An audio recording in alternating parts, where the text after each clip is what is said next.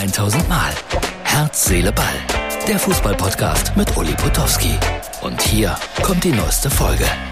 So, Herz, Seele, Ball. Heute mal äh, im Catering-Bereich. Nehme mein Mittagessen mit. Ja, schick hier in äh, Leverkusen. Mit eigenem Koch und äh, drei Sterne essen. Was ist die Spezialität heute eigentlich hier? Was, was gibt es hier so Besonderes? Kartoffelsuppe. Kartoffelsuppe. Ich darf das verwenden hier für das deutsche Fernsehen. Ja. Kartoffelsuppe gibt es und was noch? Erbsensuppe, sehr gut. Und es gibt Pflaumenkuchen. Danke. Bestens versorgt in Leverkusen. So sieht das hier aus. Ja, und jetzt kommt Herz, Seele, Ball mit allem anderen. Ausgabe für Sonntag. So, Freunde, und da sitzt er schon wieder daheim in seinem Schlosspark und freut sich, dass der Arbeitstag vorbei ist. Äh, gleich der Hinweis, vielleicht hat irgendeiner von euch Zeit. Sonntag, 15 Uhr, Kloster Maria nach. Locke bleibt am Ball. Live-Lesung im Kloster. Ich finde, das passt zu mir. Zum Spiel. Leverkusen. 0 zu 3 gegen Hoffenheim. 25.000 Zuschauer. Immerhin. Halbzeitpause, ein Interview auf Augenhöhe. Normalerweise kommen ja dann zu uns immer irgendwelche Spieler, die verletzt sind oder ehemaligen Spieler. Nein, war keiner da.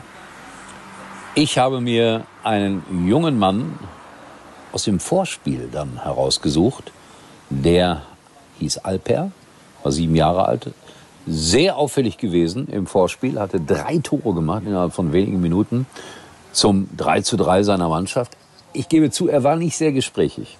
Mehr als Ja oder Nein hat er nicht gesagt und trotzdem, es war ein gutes Interview. Ein klasse Pauseninterview, weil er mir klar gesagt hat, Leverkusen gewinnt das Spiel nicht mehr. Da stand es ja erst 2-0, hätte sich ja noch drehen können. Nein, wahrer Fußballexperte. Gespräch auf Augenhöhe, mindestens. Hinterher die üblichen Gespräche. Ich versuche das ja immer nicht so zu gestalten nach dem Motto, Herr Seoane, jetzt wackelt aber Ihre, Ihr Stuhl, fühlen Sie sich noch sicher?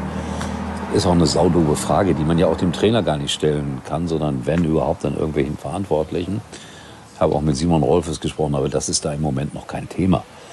Allerdings, wenn Sie nächste Woche in Mainz verlieren und dann zu Hause gegen Freiburg. Gut, aber so weit sind wir ja noch nicht. Lass sie mal arbeiten. Werder Bremen, die Überraschungsmannschaft, gewinnt 3 zu 2 in Dortmund. Ein Sieg wie ein Gemälde. Bitte.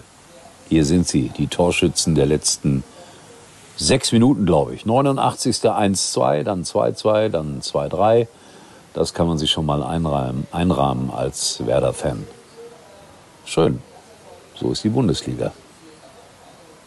Und die Dortmunder Fans waren stinksauer und haben protestiert gegen die Eintrittspreise in ihrem schönen Stadion. Ja, Leute, es meint ja eigentlich, wie das alles bezahlt werden kann. Und vorgestern oder so ähnlich waren ja auch die, die Quartalszahlen da. Hohe Millionenverluste bei Borussia Dortmund. Ja, dann muss man vielleicht Abstriche machen und nicht oben mitspielen, sondern wie Schalke kämpfen, irgendwie in der Bundesliga zu bleiben. Das haben sie halbwegs ordentlich gemacht beim 0 zu 0 in Wolfsburg. Allerdings, Herr Terodde, das war ein bisschen egoistisch.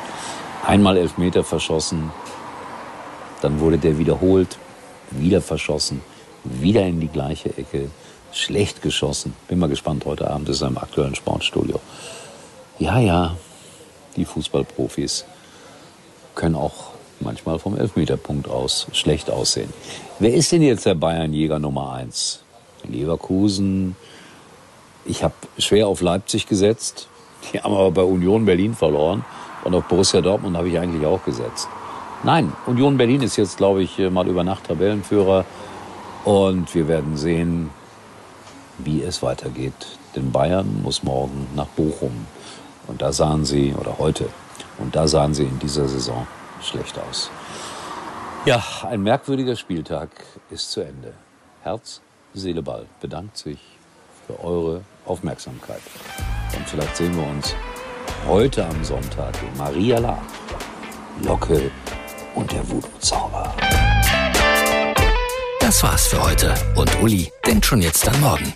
Herz, Seele, Ball. Täglich neu.